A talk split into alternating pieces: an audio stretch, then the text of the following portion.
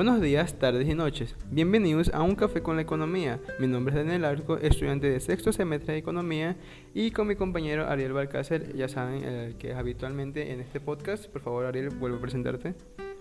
¿Cómo están chicos? Buenos días, tardes y noches. Eh, soy también estudiante de Economía, sexto semestre en la SPOL. Eh, pues le damos la bienvenida a este podcast, Un Café con la Economía, y es bueno esperar que eh, pues se sientan a gusto con los temas que vamos a tratar este día. Daniel, quisieras presentar los temas en todo caso. Eh, bueno, como les dije, como te dije, los temas de hoy eh, tal vez sean dos, eh, pero ahorita vamos a solamente enfocarnos en uno que nos, que nos está pareciendo muy interesante, ya que como saben, somos de Ecuador. Entonces hoy está emocionante la parte política, la parte de las elecciones. Y ya hace poco fueron las elecciones finales, ya tenemos un presidente electo que es Guillermo Lazo. Entonces, queremos, queremos indagar, más que nada, saber cómo él ganó, cómo le fue, eh, qué pasó en sus, anteriores, en sus anteriores veces que él perdió. Queremos saber también, eh, ver la acogida que está teniendo últimamente, porque si se podrán dar en cuenta, eh, muchos, muchos sectores están felicitándolo a él de haber ganado. noticieros, sectores financieros, riesgo país, sectores financieros en el sentido de del FMI, o sea, todos ellos están emocionados, eh, están emocionados de que le haya ganado. Inversión extranjera está emocionada también de, venir a Ecuador por lo que le haya ganado. Eh, bueno, eh, ¿qué podemos empezar diciendo? Básicamente, ¿cuál fue su estrategia? O sea, ¿cuál fue la estrategia que esta vez lo, lo, orilló a ganar, a ganar esta vez? básicamente lo, lo, lo estaremos diciendo de forma un poquito general, ya que exacta, exactamente no sabemos como tal, porque ya saben que ellos buscan un target y dicen, a ver, ¿cuál es mi público? ¿Cuál no es mi público? ¿Cómo, cómo me gano mi público? Nosotros veremos lo que él pegó, por decirlo así, eh, de, manera vulgar. este, entonces, eh, eso sería nuestro tema de hoy. Eh, algo que quieras indagar, Ariel, algo que quieras decir. Pues no, la verdad es que ya para empezar hablando de en sí la estrategia que él tuvo en esta segunda vuelta y es literalmente un cambio radical, bueno, no radical, literalmente empezó a abordar ciertos eh, temas que en primera vuelta y en las anteriores elecciones nunca lo, nunca lo había tocado. Eh, sabemos que Guillermo Lazo era un candidato bastante conservador, era un candidato conservador y eh, para ciertos temas pues literalmente no se limitaba en sus palabras. Entonces vemos un cambio totalmente eh, en esta segunda vuelta y no solo para el candidato Guillermo Lazo, sino también Andrés Arauz eh, y, es por esa razón de que vemos un... en el tema de cómo, de cómo abordaba a las personas o cómo daba a conocer sus propuestas, entre comillas. Empezó también con el tema de las redes sociales, con el tema de los TikToks, que lo inició Javier Herbas, eh, y sin embargo, el, primer movimiento en esta segunda vuelta fue eh, pues eh, coger a los, al jefe de campaña de Javier Herbas y moverlo de una vez a, la suya, empezando con ese, con ese tema, con esta, estrategia en sí. Es que eso fue, mi opinión, uno de, de los, más interesantes. ¿Por qué? Porque quien empezó todo, como tú mismo dijiste, fue Herbas. O sea, básicamente esto de los TikToks, de pararle bola a los jóvenes, darle importancia a los jóvenes, escuchar a los jóvenes, literalmente lo empezó Herbas. Sí, es verdad, otros eh, sí los escuchaban, pero en el sentido muy, muy superficial. O sea, decían, sí, sí sabemos que los jóvenes esto, sí, yo sé que los jóvenes necesitan lo otro, pero nunca, nunca como tal eh, los escuchaban. Entonces, por primera vez hubo un candidato que sí los escuchaba, que respondía a sus comentarios, que hablaba directamente con ellos. Entonces, eh, comenzó a agarrar mucha fuerza sobre todo nosotros los jóvenes que estamos cansados, como ustedes sabrán, de conseguir a los mismos, ¿no? de conseguir los, el, el, mismo, la misma papa, por decirlo así. Entonces eh, se mostraba algo nuevo, se mostraba algo chévere, algo que en verdad quieren cambiar. Eh, él, tomó, él tocó temas, temas que ningún otro candidato tocaba por miedo a que, a que sea rechazado como tal por nuestra sociedad. Entonces él dijo, Nel, yo, quiero, yo sí quiero hablarlo. Él habló sobre el aborto, habló sobre las mujeres, qué tan importantes son. Eh, entonces, este, fue, o sea, en mi opinión fue emocionante porque él revolucionó todo.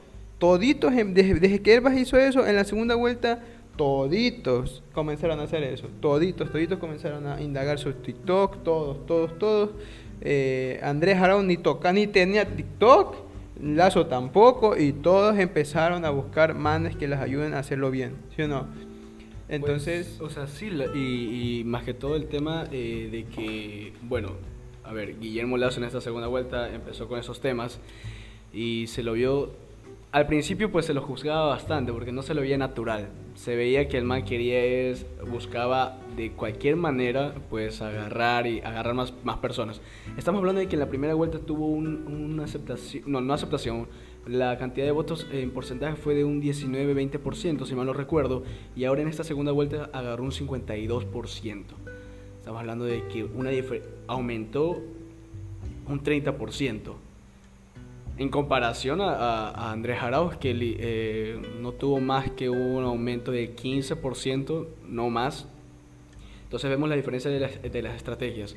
Eh, si bien es cierto, Guillermo Lazo tuvo un cambio mucho más radical, pero ¿por qué? Porque como se lo conocía él, era un, un candidato conservador. Era un candidato conservador que no se, no se atrevía a tocar temas eh, como el, como el hecho de los derechos de la mujer, eh, la comunidad LGBTI y el tema del aborto. Y ahora empezó a simpatizar mucho más con los jóvenes. Empezamos a ver en, publicidad en Facebook con, con influencers. Eh, me acuerdo tanto que incluso hasta yo me, yo me puse a ver eh, el youtuber Logan en, su sección de, de Carpool, tanto con Andrés Aroja que con, con Guillermo Lazo. Y obviamente se veía esa, esa diferencia de que, bueno, Guillermo Lazo, una primera vuelta, todo serio, un hombre con traje. Y ahora en esta segunda, pues, eh, analizaba, su, si nos ponemos a analizar su comportamiento, trataba de simpatizar más con los jóvenes. Quería ese acercamiento que lo inició, como tú lo decías, Daniel eh. Entonces vemos ese, ese, ese cambio radical y que fue una muy buena estrategia, fue una muy buena estrategia. Ahora, fue una estrategia para poder ganar las elecciones, para poder tener una aceptación mayor. Y ahora hay que ver si esa estrategia que la inició, que bueno, que, que la implementó en esta segunda vuelta, la va a mantener. Hay que ver, ¿va a cumplir o no con lo que prometió en esta segunda vuelta o con el cambio que tuvo en esta segunda vuelta? Es prácticamente un interrogante que muchos tienen. O simplemente abordó esos temas solamente para ganar. O sea, la verdad es que.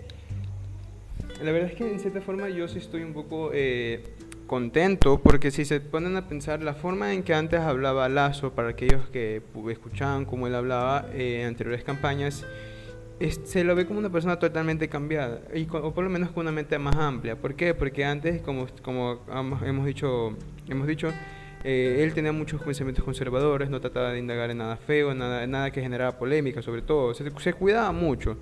Pero, pero al mismo tiempo no se arriesgaba. Entonces creo que eso fue uno de los fallos que tenía en sus anteriores campañas. Hoy en día, él cada vez que le preguntan algo así un poquito polémico o algo, algo serio, él, él ya lo habla, él ya se lo puede decir. Vivo ejemplo, eh, las entrevistas que ha tenido últimamente con CNE. Él ahorita le preguntan, oiga, ¿y usted qué hará? Eh, ¿Qué hará con, con digamos, con, con traer a, otros, digamos, a alguien que quiera ayudarlo con su gobierno, a quien acepta? Él, él, él a veces decía eh, bueno, si él, si él eh, cambia sus pensamientos o si él, él este, está dispuesto realmente a, escucharnos, sí, le puedo dar la mano. Pero te dice, a ver, ¿traería, a, Maduro a su, a su, a su gobierno? No, de golpe. ¿Fue directo? Eh, de golpe, no, no, la verdad es que no. Este, es el otro, ya, ¿qué? ¿Traer otro? Sí, sí, sí, el otro, sí, sí, sí, lo puedo traer. O sea, también temas como le decían... Eh, eh, lo de sobre la, eh, los impuestos, sobre el todo, que le dicen, ella no se anda diciendo de que no, no lo vamos a subir, así, no, dice, a ver, no lo vamos a subir porque ahorita, porque es verdad, sí, es verdad, tenemos un déficit fiscal y todo eso, y técnicamente se entiende que para que lo paguemos deberíamos coger más plata, pero nosotros somos el pueblo. Así que mientras el pueblo se va a matar pagando impuestos, no va a poder ni siquiera consumir y no le va a dar ganas ni siquiera ni de pagar, más bien se va a dedicar a eh, esquivar, esquivar impuestos, evadir impuestos, perdón. Entonces eh, dijo, no, yo voy más bien a buscar maneras de bajar esos impuestos y que por lo menos son innecesarios. Como, como no, no recuerdo bien si en el primer podcast expliqué que eh, no sirve para nada tener impuestos que son, solamente para recaudar, sino impuestos que realmente tengan un, un porqué. Entonces, vivo ejemplo, él dijo, yo le voy a quitar el 2% al valor de la, de la venta. ¿Cómo, cómo el impuesto a las microempresas. Eso. El impuesto a las microempresas que literalmente eh, es un impuesto que va al, a, a, las ventas y no al tema de, las, de, de la renta como tal. Él lo que decía era de que por qué una persona tiene que pagar impuestos por ventas y no por si genera o no genera utilidad. Si uno gana, genera utilidad, ok, tiene que pagar impuestos pero si pierde, ¿por qué debería pagar impuestos? Entonces, el, el 2% que, se estaba hablando, eh, que él estaba hablando era literalmente un impuesto que se le graba las ventas como tal. Vendiste, no me importa si perdiste, si tuviste pérdidas, la cosa es que vendiste, ok, si vendiste, eh, igual pagas impuestos. Así sea que hayas perdido eh, en todo el año, igual tienes que pagar adicional a eso de que perdiste, paga un impuesto. Entonces, eh, él hablaba de ese tema, de la eliminación de ese 2% para las microempresas. Eh, también hablaba de que, bueno, en su plan de gobierno no está el tema, no, no, no, no entra el tema de un aumento o eh, implementación de más impuestos.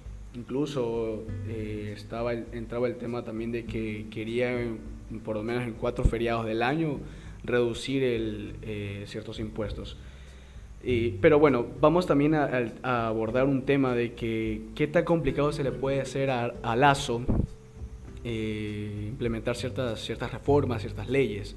Porque si bien, es, si bien es cierto, estamos hablando de un poder ejecutivo, pero por el otro lado tenemos un poder legislativo que no le favorece para nada a Lazo. En la Asamblea su partido no tiene más que 12 puestos, si mal no recuerdo. Y por el lado de Correa o del, del partido eh, UNES, si tiene alrededor de unos 30 y 32 por ahí. Entonces estamos hablando de un, un gran porcentaje de, de, oposición. Se le viene bastante difícil el tema de la asamblea eh, para, para Lazo. La verdad, la verdad es que sí, eh, solamente tiene dos asambleístas, ¿no? Solamente tiene dos asambleístas que realmente pudo eh, meter a, la asamblea y la mayoría ya de estos son de, del partido de Arauz. Eh, esto afecta realmente, es, sí, no, digamos, si él realmente él quiere, hay el llamado presupuesto general del Estado, ya, es, es nuestro, nuestro por decir, nuestra administración, ya, o sea, a ver, ¿qué, qué, cuáles son los ingresos fijos, cuáles no son los ingresos fijos, cuáles son nuestros, nuestros gastos fijos, cuáles son nuestros gastos fijos. Entonces, eh, no sé si actualmente sigue estando así, creo que sí, porque la, anterior, Correa lo quiso cambiar, no sé qué, no sé qué, la verdad, Correa sí lo quiso cambiar, porque nosotros tenemos, no sé por qué, no sé quién fue el payaso, eh, que tenemos, digamos, nuestro petróleo lo tenemos como ingreso fijo, cuando el petróleo no puede ser un ingreso fijo. ¿Por qué? Porque su valor es muy volátil. Es tan volátil que no, no puedes, como cosa que ya pasa actualmente, eh, que hablé en el podcast anterior, digamos, construyes un edificio que tiene gastos fijos, que tiene, que tiene personal fijo, que tiene que pagar nóminas fijo, no puedes eh, ponerlo que tus ingresos van a ser con el, con el petróleo, porque un día digamos, un día ya, ok, pues el petróleo está alto y le estás pagando muy bien, todos están ganando bien en el hospital. El día de mañana el petróleo se va, se va, se va al caño y ya no le puedes pagar nada. Y ahí, comienza, y ahí comienzas a y ahí comienzas a pedir plata porque tienes que pagarle a esas personas, igual tienes que igual mantener ese hospital, o eres un pobre y triste y lo dejas morir ese pobre hospital. Entonces, eh, eh, si el Lazo quiere, digamos, decir, es verdad, ¿sabes qué? Quitemos esa pendeja el petróleo solamente cuando hay plata, bacán, y cuando no, entonces no le paremos bola. Eh, si él lo quiere cambiar, tiene que ser aprobado también por la asamblea. Entonces, si la asamblea dice, no, ¿cómo es posible? Porque a veces, a veces, o sea, a veces sí es necesario estudiar. Entonces, y a veces estos manes no son estudiados. o, o, solamente están ahí para, para llevar la contraria, básicamente, para no dejar al otro partido también manejar las cosas. Entonces, eh, eh, hay que ver si realmente lo dejan. Yo digo, hay que ver qué medidas va a tomar Lazo, hay que ver si estos manes usualmente son muy proteccionistas. Entonces hay que ver si realmente eh, ellos dicen, no, bueno, ok, o si los convence, porque mira, igual Lazo no ha sido grosero con Arauz, porque él sabe que, él sabe, de ley sabe que hay bastantes personas en, en la asamblea. Entonces él, en mi opinión, lo inteligente sería no pelearse con Arauz, no pelearse con Arauz y decir, a ver, mira, escúchame, yo sé que llegar a un trato, más que nada, los manes son proteccionistas, son muy que no, que lo nacional, ok, es entendible. Pero tampoco podemos volver, no te puedes volver solamente decir, no, es que la economía se va a arreglar desde, desde adentro. No, no funciona así, ningún país ha podido hacerlo solo. Entonces, este, este, y los que creen que eh, han logrado solo, no les va bien, no están bien, la gente está mal, tienen, tienen falta de tecnología, tienen falta de estudios, entonces no, no les está bien. Que estén vivos y que se estén medio muriendo de hambre no significa que estén bien. Ahora, eh, si bien es cierto, tiene un bastante, bastante, o sea, tiene un problema en lo que respecta a la Asamblea, pero en, en varias entrevistas Correa sí afirmó de que los asambleístas por parte de su, por parte de su partido no, no, no piensan en ser una, una, piedra o un obstáculo para, para, para, el presidente. Si las leyes o las reformas o lo que se vaya a tratar de, implementar eh, son favorables para el pueblo ecuatoriano, ellos van, a, ellos van a apoyar, van a ser los primeros en apoyar. Es lo que afirmó Correa y justamente eh, me sorprendió bastante, creo que a muchos nos sorprendió bastante eh, la respuesta que tuvo, la actitud que tuvo el expresidente Rafael Correa ante la victoria de Guillermo Lazo.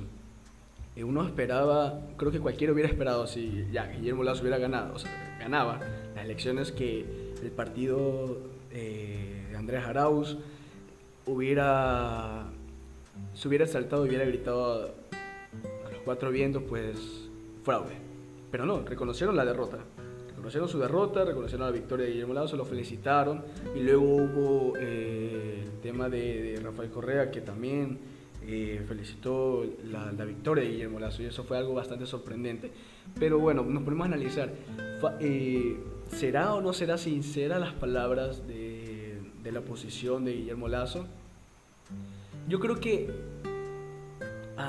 Andrés no veía favorable ponerse a, a gritar fraude porque ya vio lo que pasó en primera vuelta con el candidato Jaco Pérez.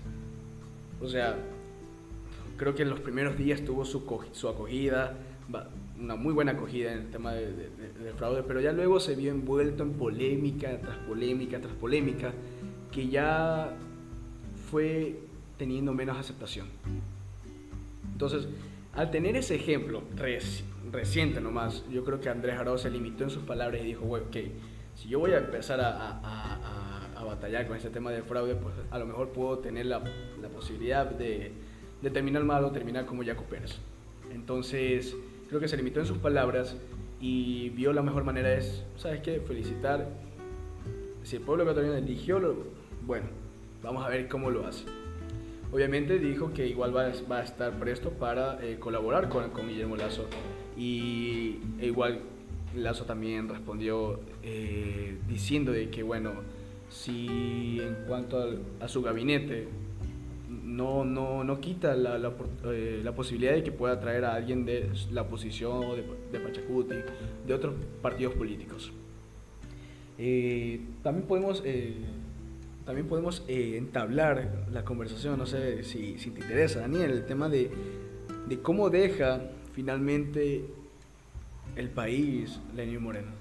Porque Guillermo Lazo lo va a coger un... Eh, coge el Estado ecuatoriano, la verdad, en un, un ambiente bastante tenso en varios aspectos.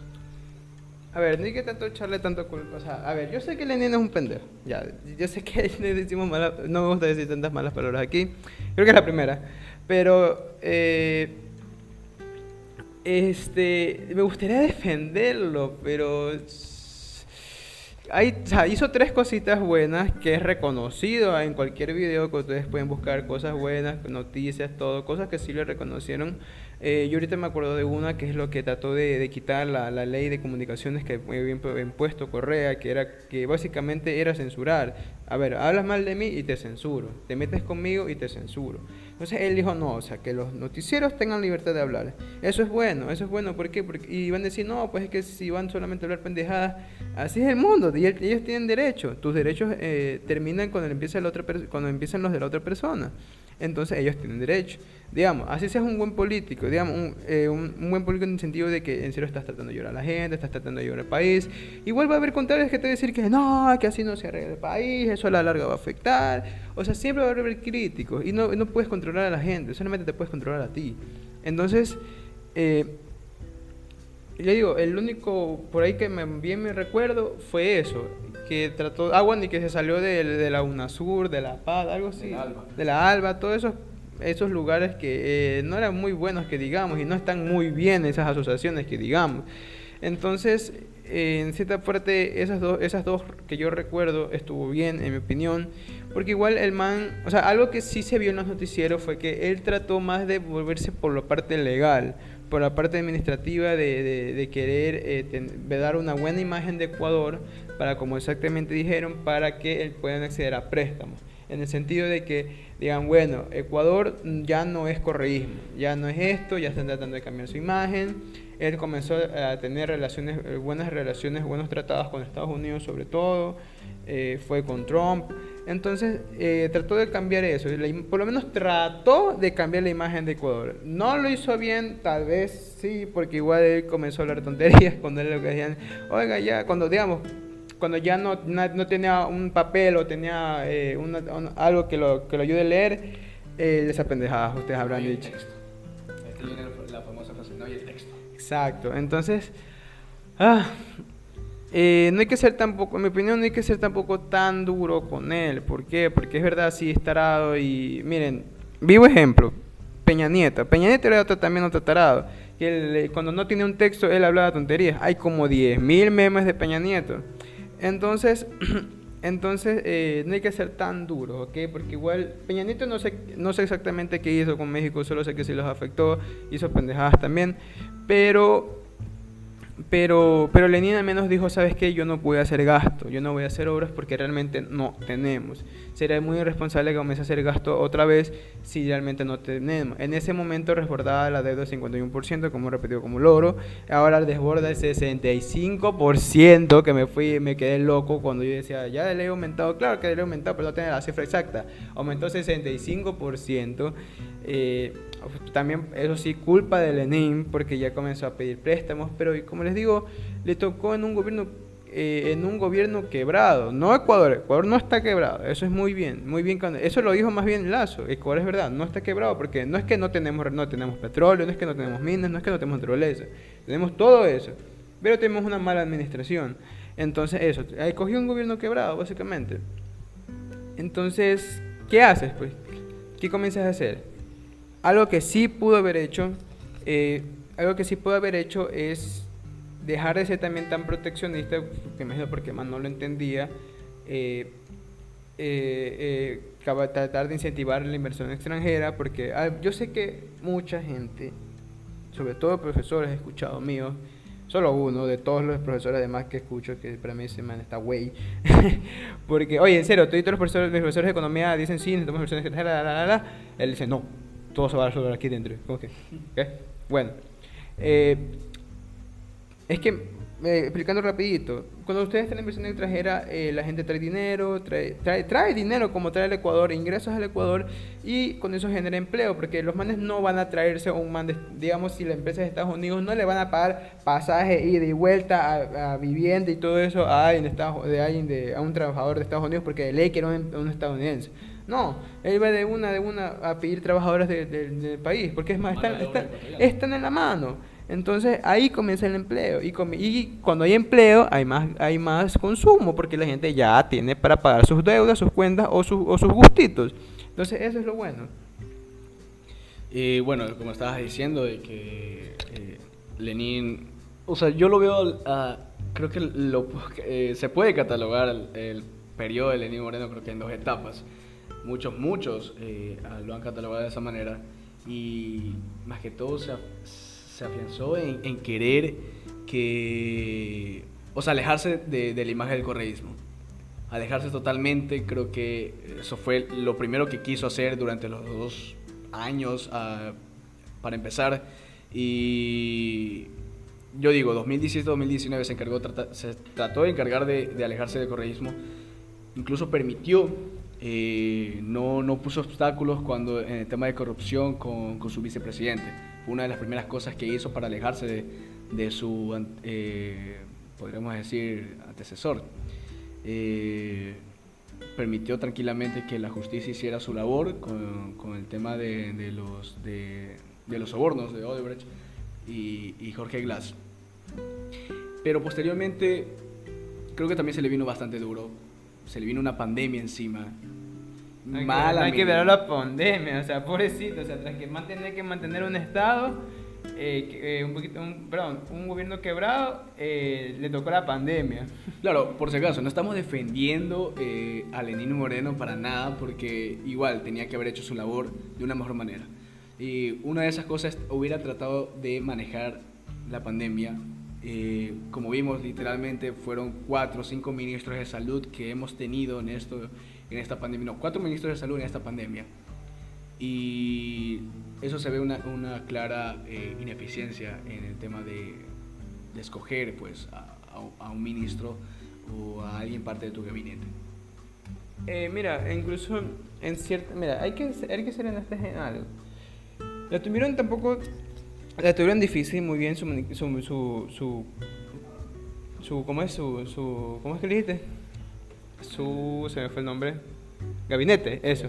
Su gabinete, eh, eh, su gabinete no lo tuvo fácil, pero fue reconocido, al menos el, el ministro de, Economía fue reconocido afuera, en los exteriores, de que él, oye, güey, le hiciste, no sé qué hiciste, pero al menos tu país no se está muriendo de hambre. Claro, sí, subió, sí ha subido, sí ha subido, subió bastante, creo que la, la pobreza subió un 27%, no es cualquier chiste, pero no, pero si tomamos un ejemplo, digamos Venezuela, no estamos con Venezuela, gracias a Dios. Eh, un saludo si algún día nos escucha algún hermano venezolano, espero puedan salir de esa situación. Realmente cuando vienen acá a Ecuador me parte el corazón verlos llorar, llorar sobre todo de que tienen que huir a pata de su país. Entonces, eh, no, estamos, no, estamos, en esa situación, gracias a Dios. Eh, sí ha sido difícil, eh, ya como les digo, subió la pobreza extrema un 27%.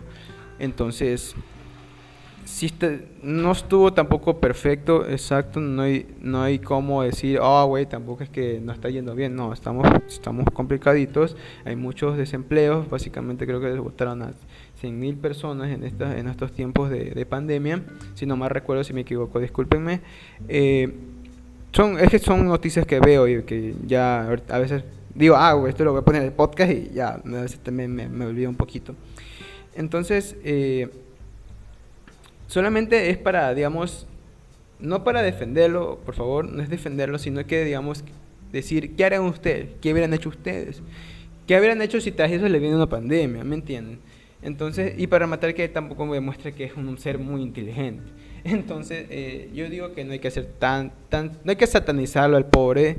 Eh, y hay que, el único mérito que yo sí digo, que es bacán del man, es que sin él sin él, literalmente, sin él, si él no, él no hubiera volteado la tortilla, tal vez estuviéramos peor.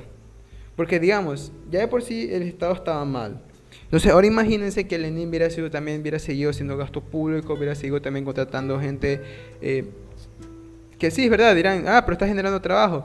Sí, pero lo está ¿quién paga esos sueldos? El Estado. Está generando gasto. Ah, y vas a decir, ah, estás diciendo entonces que, que no, no ayuda que la gente, que es un gasto que le, le pagan a la gente. No, sino que si tiene solvencia, sí, porque no le, no le está afectando, pero si no tiene solvencia solo está generando un problema, porque es como es una deuda, es una deuda. Tú podrás seguir, tú podrás este, seguir gastando lo loco, prestando lo loco, pero no es tu plata. Y algún momento lo tienes que pagar. O si no, ¿qué pasa? Te meten en central de riesgo y nunca más te vuelven a prestar nada. Y no es bonito estar en central de riesgo, porque a veces necesitas préstamo a que sea para para, no sé, una lavadora, no te lo dan porque estás en central de riesgo. Quieres pedir un préstamo para un perfume, no te lo dan porque estás en central de riesgo. Entonces, eh, es importante el pago de deudas. Entonces, eh, solamente eso, desde mi punto de vista, de un poco a Lenin. Eh, no sé si quieres decir algo más o ya quieres pasar a, a otro tema. Pues no, no, creo que ya el tema de Lenin quedó bastante claro cómo, cómo, cómo deja el, país literalmente con eh, un déficit aún mayor, eh, el índice de pobreza también aumentó, el tema de desempleo y asimismo creo que bastantes eh, índices económicos ha aumentado.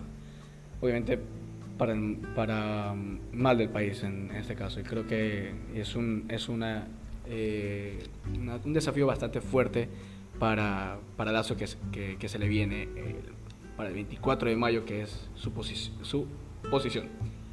Entonces... Mira, eh, algo que yo, yo digo y siempre recalco es que, y, espero, espero, Dios mío santo, que, que Lazo si lo aplique, parece que sí, parece que sí está resonando bien, ¿sabe? como te digo, la forma de hablar de él actualmente ha cambiado mucho, ya no es tan conservador, ya no es tan serio, se lo ve más relajado. Ya no es tan cerrado. No, ya no es tan cerrado, más que nada, incluso se ha vuelto en su ropa más liberal. O sea, quién sabe si tal vez ya se veste así recién ese parabola, eso ya quién sabe, ¿verdad? Pero una persona conservadora nunca se habrá mostrado así. Eso hay que ser honesto. Una persona conservadora tampoco nunca se hubiera mostrado tan liberal en, la manera de vestir. Siempre estaría corbata, con corbata y ropa, sea, elegante y todo seriecito. Entonces, que no está mal por si acaso. Pero se lo mostró más liberal. Entonces esperemos que él en serio eh, haga bien las cosas. No hay que tirar odio así seas de partido contrario. ¿Por qué? Porque vives en la misma canasta vives en la misma casa, no te beneficia que, que, que vos, no te beneficia que estés esperando a que más se equivoque, no te beneficia. Porque tú, tú comes en esa casa, tú vives en esa casa, no te beneficia que el que, el que administre la casa se vuelva loco. Entonces, eh, sea quien sea. Entonces, y también digo, ojalá que Lazo en verdad cumpla, ojalá que Lazo en verdad no se vuelva loco, porque ya te digo, vivo ejemplo, eh, Chávez decía, no, yo sí voy a ayudar a las empresas privadas, yo quiero seguir tratos con él, la, la, la, la, yo no quiero afectar a nadie pum, se volvió loco. Entonces, entonces eso es lo que yo he, dicho en todo este tiempo. Yo nunca, nunca, nunca, nunca defiendo a ningún político. Yo solamente veo, veo, vemos de manera eh, eh, superficial realmente, ¿no? Porque no lo conozco, no hablo nunca con él. Entonces, de manera superficial se le está viendo que en verdad ha cambiado su forma de pensar. Me alegro mucho. Eh, yo, yo, te tengo una pregunta más que todo. La verdad es que este, este, tema de, de Guillermo Lazo, de cómo ha tenido su cambio, eh, lo he discutido con varias personas y surgió una pregunta bastante interesante. ¿Tú qué hubieras, o sea, tú a quién prefieres? Eh, a un candidato serio. No estamos hablando de conservador, conservador, sino serio. O sea, o un... tipo, tipo, Falcón, tipo Falconique. Chuta, me, me al, tema, a los tiempos de colegio. Pero bueno, ¿tú prefieres un candidato serio, un candidato que que se tire a las redes sociales o que empiece a simpatizar con, con, no con niños, sino con jóvenes, perdón, con jóvenes. ¿Cómo quisieras ver tú a un candidato? Mira, yo creo que eh, en mis sueños más profundos me gustaría ser presidente, creo que eso tú ya sabes. Este, y yo siempre me considero, he querido ser un presidente serio y al mismo tiempo eh, flexible. ¿En qué sentido?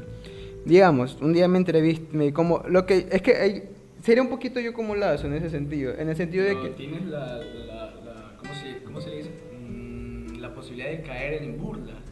Es que sé yo, empiezas a simpatizar bastante, bastante, con las personas, con los jóvenes, y empiezas también a caer en, en temas de burla que si bien es cierto, tanto Arauz como Lazo cayeron en su momento por el tema de los TikToks. Es que, ese, es que eso es algo inevitable. O sea, a ver, muy, es muy diferente. Mira, literalmente tú puedes ser el hombre más serio del mundo, pero te ves, un día te caes porque, no sé, te pegaste con una piedra, alguien te toma una foto y ya eres meme. Ahora, te pongo, te, pongo, meme? te pongo otro tema, Álvaro Novoa. O sea, se lo veía, eh, es un empresario y todo pero llegó un momento en que se lo catalogó a él como una burla y, fue, es muy difícil sacarlo de esa imagen. Ya, es que eso, es lo que voy y te digo. Yo sería un poquito, o sea, no sería como lo hace exactamente porque ya digo, yo no, yo no tengo los mismos pensamientos que él, hay pensamientos que a mí de él no me parecen, yo al inicio no quería votar por él, porque al inicio él comenzó a ser muy, muy conservador, como tú dices. Entonces, este, eh, no, yo no sería, no me gustaría para nada reflejarme a Álvaro, no sé qué que, tiene Álvaro en la cabeza de meterse literalmente contra un huracán, no mames.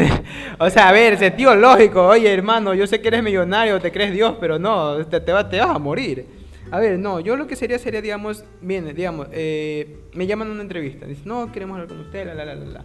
Y yo lo quería, no iría, o sea, me gusta vestirme formal, pero a veces sí me gusta vestirme eh, como mí, como yo, o sea, me juvenil, relajado. Entonces eh, les diría, oiga, disculpe, ¿cómo puedo ir? ¿Cómo puedo ir? Y, me dicen, como usted quiera. Yo, ah, ok. Eh, si tengo ganas, iría formal, si no, iré de manera relajada y me dirían, oiga, no sé qué usted qué piensa hacer en su gobierno. Yo no estaría así serio de que de que, oh sí, eh, nuestro gobierno va a estar, eh, vamos a estar de mano dura eh, contra la delincuencia sobre todo. No, o estaría así, como lo que estoy hablando ahorita. Estaría solamente tratando de explicar, o sea, dando los, las cosas que quiero hacer y explicando por qué y cómo hacerlas, que eso es muy importante. Es muy importante porque si realmente quieres ayudar al pueblo, si realmente quieres que el pueblo te apoye, necesitas que te entienda. Entonces yo diría, a ver, yo que tenía impuesto, y digo, ¿por qué? Yo eh, eh, quitaría la salida de divisas porque eh, no sería ciego en el sentido de que yo nunca... Algo que yo he soñado es que, digamos, los dos partidos que queden se unan. A mí me encantaría eso, pero depende mucho de cómo será el otro, el otro partido. O sea, realmente, yo como les digo, no lo tendré de enemigo Raus, pero tampoco me uniría a él porque sus ideales son un poquito muy populistas sin sentido. Entonces lo tendría solamente de, Lo tendría en WhatsApp para que vea mis estados. Así, un ejemplo. Ya, un ejemplo. Claro, nada más. O sea, como que un día me dice, oye, ¿qué tal? ¿Cómo estás? Hola, ¿qué tal? Ya, sí, ¿cómo estás? ¿Cómo va Bien, bien, bien, bien. Y ya, está, quedó. Entonces yo digo, yo sería, me gustaría eh, que fuera un presidente relajado, más que nada. Porque igual él ya está viejo. Entonces él ya también, eso creo que también es, es parte de su cambio de que él ya también ya está viejo. Entonces él ya como que, ¿para qué voy a andar hecho el mano dura, el regio? Si ya, ya, ya, ya viví. Entonces él se lo va es bueno que se lo tome con más calma, porque si se lo toma con mucha seriedad también se le puede subir el poder a la cabeza. Entonces, eso, o sea, si yo fuera uno, yo sería muy relajado, trataría de ayudar, trataría de... A mí me encantaría ser parte de movimientos. Eh, yo defiendo mucho lo de las mujeres porque algo que a mí me llegó, me llegó es qué pasaría si fuera tu hermana, qué pasaría si fuera tu mamá, qué pasaría, o sea, eso a mí yo, yo defendería mucho eh, dentro de lo que es lo lógico, nada de que se vuelvan locas, de que quieran quemar una casa, no, o sea, nada de eso. Eh, entonces, este, yo me gustaría ser parte de movimientos, escucharlos, ir a conversar con ellos. Eh, creo que eso es bueno, eso, eso debería, digamos, en Ecuador no sé si realmente hay, digamos, un un, un grupo, por decirlo así, que es realmente purito feminista, como que digamos tiene un, como que tiene un edificio, ya por decirlo así, como que tiene un edificio que solamente es para movimiento feminista y eso. Entonces, eh, ir a ellos y decirle, oigan, ¿saben qué, qué pasa? ¿Cómo las puedo ayudar? ¿Qué necesitan? ¿Cómo realmente, miren, puedo ayudarlas con esto? O sea, creo que eso es importante, volverse aliado de todos ellos, porque si realmente quieres cambiar el país, necesitas ver cuáles son los problemas y que la gente esté dispuesta a cambiar contigo. ¿En qué sentido? O sea, tú puedes, eh, como, lo que pasó con la gasolina. Lenin quitó los subsidios, un subsidio que queramos o no, eh, está complicado mantenerlo aún actualmente, pero por desgracia ya lleva 40 años con nosotros, entonces ya es parte de nosotros. Quitarlo de golpe es muy, muy difícil. Fue un mal, movimiento que, que, hizo Lenin, no sé quién le habrá asesorado para que lo, lo, quite de esa manera así tan, tan abrupto. A mí, sí, a mí sí me dijo mi profesora, dijo, sí, mira, si ese man coge préstamos del FMI sería bueno, pero el FMI es como un banco, te dice, ok, yo te presto, pero tú quita esto, quita lo otro, quita lo esto. Ah, las condiciones, las condiciones que, las condiciones que tuvo que poner el FMI para hacer el préstamo. Claro, pero eh, que se lo quite de esa manera. Yo creo que hubiera sido mejor paulatinamente, ¿sabes? Que aquí, no de aquí a mañana quitar todo el subsidio. O por lo menos prepararlos, como decirle, miren, por lo menos es que, él les digo, es muy importante que tú, tú, tú tengas una comunidad con tu pueblo para que te puedan escuchar, porque si tú solamente, no, tú ni tú entiendes qué está pasando y solo vas y repites como lorito, no, no te, se van a cabrear, porque van a decir, este man ni siquiera sabe lo que habla, ¿cómo, él va, cómo es posible que él cambie eso? Entonces si tú dices, miren, esta es la situación, por desgracia, el gobierno pasado nos dejó con mucho déficit y los subsidios ahora, sobre todo esto, nos está lastimando. ¿Qué podemos hacer? ¿Saben qué? Vivo ejemplo. Por eso es muy importante que también veamos historias, también veamos qué pasa en el exterior. China, ellos subsidian a, algunas empresas. algunas empresas de exportaciones, porque para que así eh, se sentían más las ganas de, comercializar, de que salgan nuevas empresas, porque es, el Estado lo subsidia. Entonces, ¿qué hubiéramos hecho? Tal vez, eh, ¿saben qué? No voy a dejar de subsidiar la, gasolina una pequeña parte y la otra parte tal vez a empresas que quieran exportar, e importar, eh, no sé algún emprendimiento que quieran hacerlo afuera, ayudarlos. O sea, algo, algo que vean que digan, bueno, ya me quitas esto, pero me das otro. Entonces, eh, y que tenga sentido. O sea, no les voy a dar otro subsidio sabiendo que no los puedo pagar, ¿me entiendes? O sea, explicarlo. Créeme que el pueblo no es idiota. El pueblo no es idiota. Y ya, créeme que así te entienda, son 100 personas y te entendió una esa una persona es importante porque esa una persona forma parte de esas personas y ellos van a decir, no, tranquilo, explique, y ya, no lo escuchen a él, escúchenme a mí. Y él les va a explicar porque entendió la, situación y ellos, y ahí comenzará comenzará otro a entender y el otro lidera al otro y el otro y así se vuelve una cadena. Entonces es muy importante que tengas una comunidad con tu pueblo. Bueno, prácticamente eh, son, son, son temas que, bueno, que ojalá que el nuevo presidente eh, las tome en consideración, las tenga, las, tenga en mente, que es comunicación, comunicación con, el pueblo ecuatoriano, que el tema de, él, bueno, fue bastante franco y, directo a decir que para, para terminar con este tema del Estado en quiebra, o bueno, los problemas de déficit que tiene, es, se va a dedicar es a la recuperación de lo robado. Entonces, bueno, tiene bastante, bastante trabajo, bastante trabajo por delante a partir del 24 de mayo, bueno, a partir de ahora que ya está empezando a hacer sus gestiones.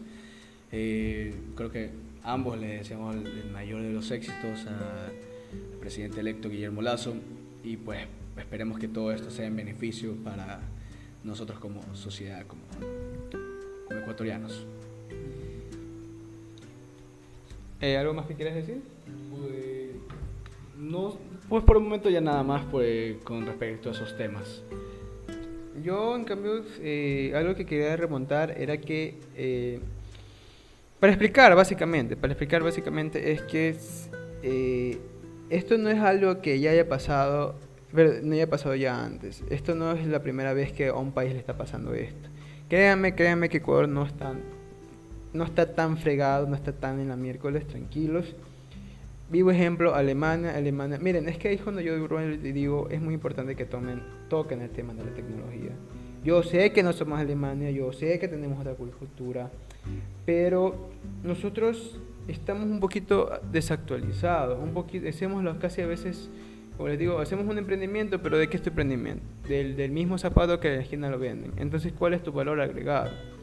Entonces, en mi opinión, es muy, muy importante que comencemos a tomar, toquemos el tema de la tecnología, de investigación y desarrollo, eh, para ver qué podemos ofrecer al mercado de allá afuera, porque lo peor que hacen es, a ver, vamos a ser competitivos en el mercado de afuera. ¿Cuál es el movimiento? Eh, eh, bajamos el, el, valor de nuestra moneda para que así sea competitivo contra otros y sea más barato. Te quedas como que, ya, ok, pero no, no es como que justamente funciona en ese, en ese ladito. O sea, cuando tú a la moneda afectas a todos, generas inflación. Entonces, eh, no es buena idea. Y Alemania estuvo quebrada, estuvo quebrada y no podía hacer eso. Entonces, ¿qué hizo? Comenzó a dedicarse a invertir en su tecnología. No recuerdo el nombre de la empresa, es una empresa alemana que hace eh, suelas de zapatos y hace zapatos. Eh, ellos sabían que no podían ofrecer nada al mercado no pueden hacer nada. O sea, ¿qué, qué, había de bueno en hacer tus zapatos? Sabiendo que evidentemente Estados Unidos hacía lo mismo y tenía mejores industrias porque ellos habían ganado la guerra. Entonces, ¿qué hicieron? Dijeron, ¿sabes qué? Dediquémonos a buscar una mejor suela de zapatos. Dediquemos a buscar qué, hace qué puede hacer especial este zapato. Y así que ahora actualmente ellos son uno de los mayores eh, exportadores de sus suelas de zapatos. Hay como hay hartísimas empresas que se dedican a pedirle suelas de zapatos a ellos. Son millonarios y bacán, y eso beneficia al país, que una empresa se vuelva, eh, se vuelva eh, potente, por decirlo así, porque yo le digo, eh, todos los que están dentro de esa empresa van a generar dinero, ellos si ellos son honestos pagan impuestos y si están y si y como ellos son creo que si son equitativos en ese sentido de pago de impuestos, digamos si ellos ven que están ganando bien, ellos pagan sus impuestos que tienen que pagar, así sean más o menos altos, ellos saben que igual así le quiten. En España creo que es así, que te quitan creo que el 50% en impuestos. Pero pero ellos digo, está bien, o sea, ellos literalmente lo han dicho, está bien, yo puedo vivir igual de sobra. Entonces ahí es cuando ya va la parte de la, de la, de la gente, en el sentido de que dicen, ya, ¿sabes qué? No me quiero volver loco con el dinero. Toma. Y así comienza el Estado a beneficiarse porque esa plata es de todos. Entonces así comienza a, dar la, comienza a rodar la, la, rueda, por decirlo así. Entonces eh, eso es algo que creo que realmente se debería tocarlo Guillermo Lazo. Espero, no lo espero también, porque bueno, como les digo, eh, quién sabe si realmente seguirá actualizándose, porque ahorita más se actualizó y todo por, lo juvenil, por darle, por pegarle al sector de los, de los jóvenes. Pero quién sabe si seguirá actualizando, quién sabe si seguirá estudiando más que nada. Y mi importante, que en mi opinión es muy importante nunca dejar de estudiar, por lo menos por lo menos que, que, veas la noticia, ya por lo menos que te veas un video que te diga, a ver, ¿qué pasó con Alemania ese cuando? ¿O qué pasó con esto? ¿Cómo Alemania hizo potencia? informando siempre. Que te estés informando. Día a día. Siempre hay algo nuevo que, que, que, aprender. O sea, también no día a día, porque igual te vas a hostigar. Digamos, un día estás, no estás... Realmente, a todos nos ha pasado que hoy un día que dices, no sé qué hacer. No sé qué hacer y estás ahí, hecho popó. y, Yo digo en el tema de informarte día a día, o sea, saber lo que está pasando en tu país, eh, en tu comunidad, eh, por tu sector, eh, a eso voy. Y sí, es bueno aprender, es bueno estudiar y estar capacitándose cada vez que uno que, que, se pueda. Porque la formación es muy importante. Pues. La formación es muy importante para, para no solamente para el sector laboral, sino para tu desarrollo personal.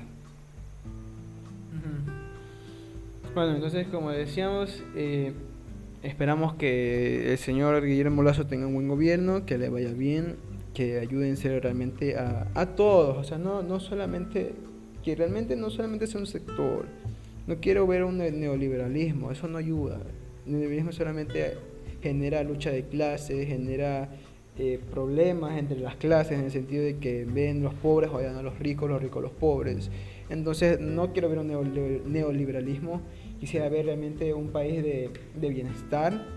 Entonces, eh, esperemos que, le vaya bien, que tenga razonamiento, que tampoco haga las cosas de manera brusca, porque si no, solamente va a generar odio su campaña. Y que, y que se cuide, en el sentido de que realmente depende totalmente de él si es que vuelve o no el correísmo. ¿Por qué? Porque si él hace malas cosas, le dará que decir, y tal vez para siempre, a, la, a, la, a, las, a las personas que están en lo contrario y a las mismas, digamos, a la gente que razonó actualmente y dijo que estaba del lado izquierdo y razonó actualmente y dijo, ¿sabes qué? Vamos a probar la derecha y ve que la derecha también es una vaina, va, va ¿Qué van a decir? Regresémonos nomás con, con el partido que estábamos, con el movimiento, con la ideología y todo. Claro, va a decir, bueno, eh, con ellos no estábamos bien, pero tampoco estábamos mal, regresémonos a ellos. Exacto. Eh, y, una, y, una, y solamente una aclaración chiquita que escuché por ahí, una, eh, escuché a una persona. El gobierno de Lenin nunca fue de derecha. Podrán decir, no, es que fue administrado por, por Lazo y por, y por Nebot. Eh, créanme que no o sea, ustedes lo ven de afuera y ni, siquiera el de, ni siquiera el de Correa fue de izquierda, ni siquiera el de Correa fue socialismo. Literalmente le tuvieron que poner un nombre a su, a su forma de pensar al correísmo. Porque no entra tanto como tal como socialista, no, no entra tan como socialismo del siglo XXI. Porque él, si fuera el socialismo neto del siglo XXI, sería un poquito más como lo que hace Maduro. Pero pero no, o sea, Correa como que sí, como que no, como que ayuda acá, como que no ayuda acá, ¿me entienden? Entonces ya fue, ya fue solamente que Man tomó inspiraciones y todo el socialismo, pero sí fue algo suyo. Lenin también, no es de nada de derecha. Lenin, es verdad, ha escuchado a la derecha, ha tratado de seguir los consejos de la derecha, es verdad, pero no las ha sido de pie de la letra, porque cuando quiso hacerlo, ya saben lo que pasó. Se volvió la gente loca con, con el quito de subsidio. Entonces ahí, man, quitó, quitó el, el, freno, pues, perdón, pisó el freno y dijo, no, ¿saben qué? Yo veré cómo le hago. Entonces, no, no ha sido derecha, por favor, no digan eso. Entonces, bueno, por mi parte eso sería todo. Espero estén teniendo, tengan, les haya gustado este podcast. Si alguien llegó hasta el final, muchísimas, muchísimas gracias. Eh, estaremos igual poniendo la información que hemos hablado hoy. Eh, les, pondré, les mandaré unos, unos, videos, les pondré unos videos que hablan sobre que fueron entrevistados con Guillermo, que vean cómo ha cambiado su forma de pensar. Eh, también videos de... Si quieren también pongo... Bueno, sí, porque no, no pueden decir que no. Les pondré videos de lo que le digo sobre cómo Alemania se hizo, se volvió potencia. Entonces, este...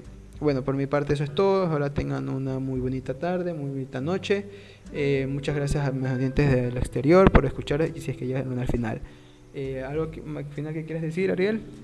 Pues nada, sí mismo agradecerle a todas las personas que nos eh, han venido escuchando y pues bueno, ojalá que este proyecto, Un Café con la Economía, pues se siga expandiendo de manera internacional, porque nos acabamos de enterar hace poco que nos están escuchando de Brasil, de México, de Estados Unidos y pues la verdad es que es muy, es algo que nos llena bastante de orgullo y es saber que estamos, bueno, estamos yendo por buen camino, estamos tratando de hacer bien las cosas.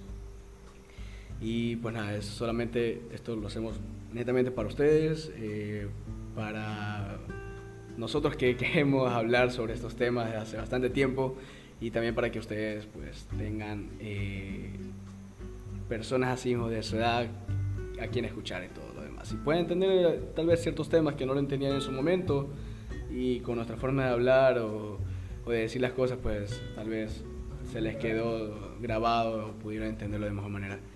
Y bueno, eso muchachos, chicos, eh, se les agradece de verdad y bueno, ojalá que de aquí estemos viéndonos en un siguiente capítulo de Un Café con la Economía.